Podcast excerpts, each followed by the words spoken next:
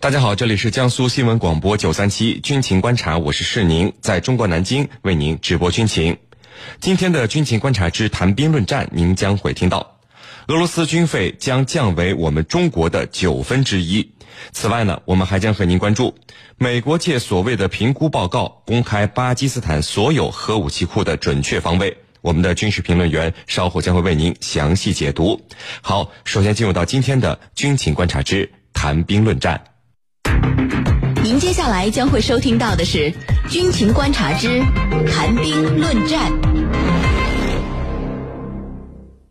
好的，那今天的军情观察之谈兵论战呢，我们邀请到的两位军事评论员是大家的老朋友，解放军国防科大国际关系学院的陈汉平教授和解放军国防大学政治学院的袁周教授。两位呢，来和我们的军迷朋友们打一个招呼。军迷朋友们，大家好，我是陈汉平。军迷朋友们，大家好，我是袁周。我们来看到今天的第一条消息。近日呢，美国科学家在一份评估报告中揭露，巴基斯坦至少有在九个地点储存核武器，那么这九处地点呢，分别是位于巴基斯坦的旁遮普省、信德省、俾路支省以及开普尔普什图省的附近。那么美国呢，在这份报告里将巴基斯坦的核武器的基地名称、具体位置详细的公之于众。我们都知道，核武器库的保密和战略安全对于一个拥有核武器的国家来说是重中之重。那么一旦核武器库的位置遭到泄露，便很容易遭到敌对国家的精确打击。美国突然这样做，原因是什么？我们一起来聊一聊。袁教授，嗯，呃，数个月之前，美国是以苛刻的条件迫使巴基斯坦空军放弃购买新一批的 F 十六战斗机，并且呢，随后暂停了提供给巴基斯坦总额十一亿美元的军事援助计划。那么，美国和巴基斯坦现在究竟是一种什么样的关系状态呢？请您给我们分析一下。好的。呃，美国和巴基斯坦之间的关系呢是比较复杂的。呃，如果用一句话来形容呢，呃，我觉得可以这么说，他们是这个同床异梦的共枕者。呃，首先他们可以同床共枕啊，是因为这两个国家之间啊有很多共同的利益。那么，所以两国之间一直保持着盟友的关系。冷战时期呢，巴基斯坦就是美国反苏的重要盟友。九幺幺之后呢？更成为美国打击基地组织实施反恐战争的一个前沿基地，而巴基斯坦由于和印度上的实力差距，急需要外部的援助，所以一直以来呢，都十分依赖美国对他的帮助。那么巴基斯坦军队呢，也装备了大量的美式武器装备，呃，但是呢，两国之间也存在着不少矛盾。那么，呃，具在具体的这个目标上呢，呃，并不一致。呃，一方面呢，就是在对待呃这个。伊斯兰宗教势力的问题上，呃，两者存在差异。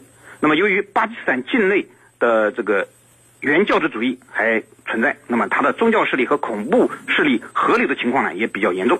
那么，塔利班呃，在失利之后呢，也开始向巴基斯坦渗透，呃，并且呢，在巴基斯坦建立了一定的势力。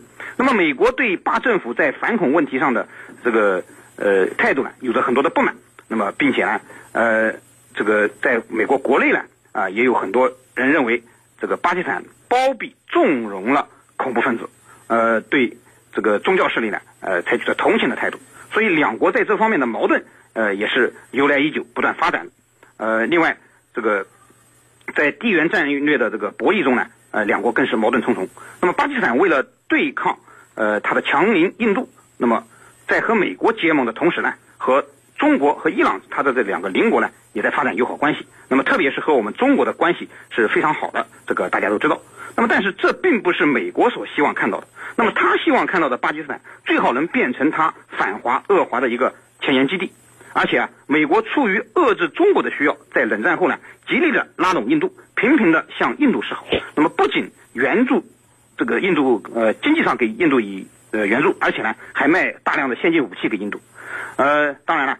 这个美国目前还不可能完全抛弃巴基斯坦，两国之间的关系呢，正如巴基斯坦的政要说的，呃，说美国人既受不了我们，又离不开我们。那么目前对巴基斯坦的这些政策，主要是想敲打一下巴基斯坦，让他更听话而已。是您。陈教授，这个美国通过这样的所谓的评估报告来把巴基斯坦核武器库可能的地点公之于众啊，为什么要选择这样的方式呢？为什么没有悄悄的把这些消息哎告诉巴基斯坦的死对头印度？那这样公开以后，巴基斯坦不就是会转移和加强防范了吗？嗯，我觉得他这样做啊，至少有三个方面的目的。首先呢，就是他要向巴基斯坦进行震慑，认为他包庇了恐怖分子。那么巴基斯坦有没有这样做呢？那么我们没有任何的这个证据，那么你美国同样也没有证据。但是呢，他这样做就是在敲山震虎。但是呢，实际上他的做法就是在印巴之间选边站。所谓在印巴之间选边站，实际上就是讨好印度，打压巴基斯坦。因为阿富汗的局势，它需要。印度更多的投入来减轻美国的压力，所以呢，美国实际上是讨好印度来打压巴基斯坦。那么我们注意到，在这份报告发布之后，美国有一个资深的议员，现年七十五岁的普莱斯勒，他就提出来，他说美国应该和印度联手来摧毁巴基斯坦的核设施。可以说这样的话非常这个令人震惊。那么第二个呢，他就说企图。打压巴基斯坦，那么让巴基斯坦在重压之下，主动向美国示好，来投靠美国，疏远咱们中国。所以这里头，我觉得是一个根本性的目的。刚才袁老师也提到了啊，就是要让他疏远咱们中国，最好是跟中国对着干。那么他要通过这种重压，来让巴基斯坦讨好美国。那么第三个呢，就是为阿富汗未来的局势进行布局。其实这里头跟第一点。是差不多的，也就是说，通过打压巴基斯坦，让巴基斯坦不要干预、不要插手阿富汗的事务，那么为美国的新南亚战略来进行布局。那么一旦美国未来撤走阿富汗，从阿富汗撤离的话，那么他认为能够确保阿富汗有个有一个稳定的局面，这是他的一厢情愿。主持人。嗯，好的。那这个袁教授，美国玩了这么一手后，巴基斯坦的核武器库肯定会被印度的导弹精确的瞄准上。那么，作为巴基斯坦，它能够有什么样的防范和应对的方法吗？好的。那么，刚才陈教授对美国暴露了巴基斯坦这个存储核武库的位置啊，这种做法它的真实的目的。那么，实际上他这种做法，呃，在我看来是很不地道的。那么，这的确让印度有了精确瞄准巴基斯坦核武库的机会。呃，对于巴方而言呢？那么，肯定要采取必要的措施加以防范，以应对呃可能出现的这种不测的情况。那么具体的方法呢？我觉得有三个方面可以做。第一呢是转移，呃，就是要建这个巴基斯坦除了它固定的发射井之外呢，那么呃它还有很多采取机动发射方式的导弹。那么这些核武器呢都可以实施快速的转移。那么当然呢，呃还要建设一些新的发射井。不过呃以目前巴方的财力来看呢，那么。呃，要建设新的发射井呢，对于巴基斯坦的影响还是比较大的，短时间内呃不太可能。那么第二种方法呢，就是隐真试假，做好伪装。呃，考虑到印度的导弹能力并不是很强，而且它的精度也不是很高，那么呃，如果说巴基斯坦可以进行一些呃伪装，就可以很好的欺骗印度的导弹，使之偏离目标。呃，你像南斯拉夫在科索沃战争期间呢，呃，就有很好的这方面的经验。那么他们通过很好的伪装，避免了北约空袭给他们造成严重的损失。那么这些经验呢，巴基斯坦是可以借鉴的。那么第三呢，就是要加强防空反导建设。那么巴基斯坦目前已经从我们中国进口了红旗七 B 和红旗十六防空导弹，具备一定的区域防空能力。呃，而印度的导弹的突防技术啊，呃，我认为并不是很强。那么巴基斯坦目前的防空能力呢，呃，也有可能将其击落。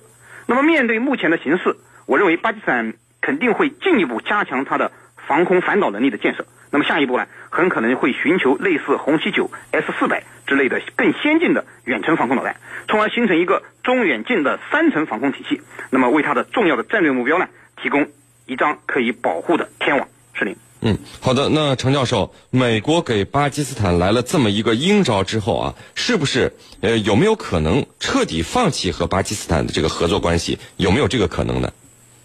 我觉得这个可能完全没有。